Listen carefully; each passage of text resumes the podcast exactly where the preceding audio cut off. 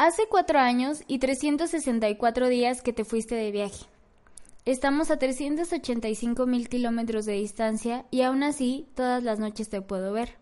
Imagino que estás feliz, sobre todo las veces que sin buscarte apareces frente a la ventanilla del carro, al abrir la ventana de mi cuarto o en las salidas nocturnas en las que la luz de allá donde estás es la única que alumbra.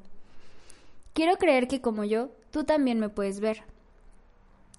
Te cuento que de este lado la vida va bien, a veces el corazón reclama más tus abrazos y no puedo evitar desesperarme al no poder correr por ellos.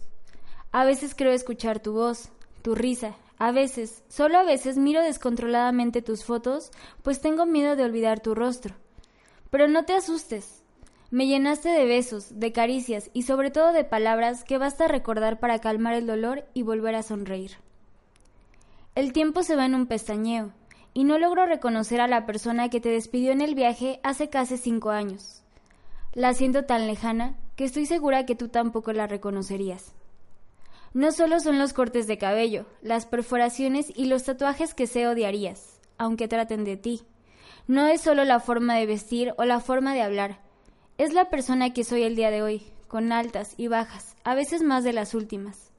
Pero al final, me reconozco en el espejo más fuerte, con un montón de bonitas cicatrices que adornan mi piel, que me hacen girar la cabeza y reconocer que hemos hecho un muy buen trabajo.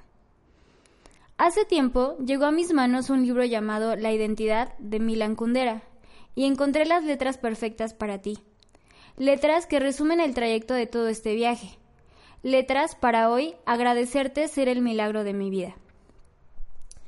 Quiero decirte ahora tantos años después que me dejaste, que he tenido tu muerte como un regalo y que he acabado por aceptar ese terrible regalo.